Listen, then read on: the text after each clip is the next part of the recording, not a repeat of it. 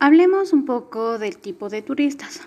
En lo general, eh, cada tipo de turista siempre se encuentra en los diferentes atractivos turísticos.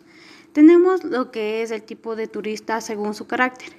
De forma general, estos son alegres, efectivos, energéticos, prácticos, tímidos al momento de poder expresarse, alegres, con el sentido del humor, siempre están atentos, eh, quieren comunicarse, quieren responder, siempre mostrando su interés por el tema o por el atractivo.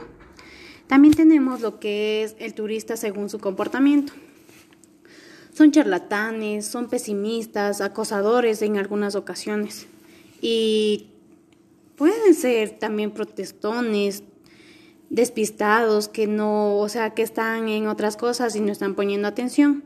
Y por ello eh, es muy fundamental saber que siempre hay también un turista indeciso o un todo o un apurado que está eh, en el grupo.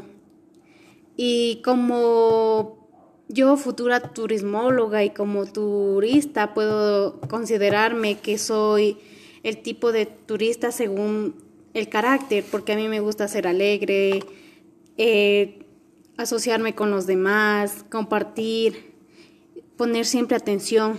Y hay veces que soy tímida, pero es por algo que tal vez no me gustó o, o que no me favoreció al momento de estar en ese recorrido.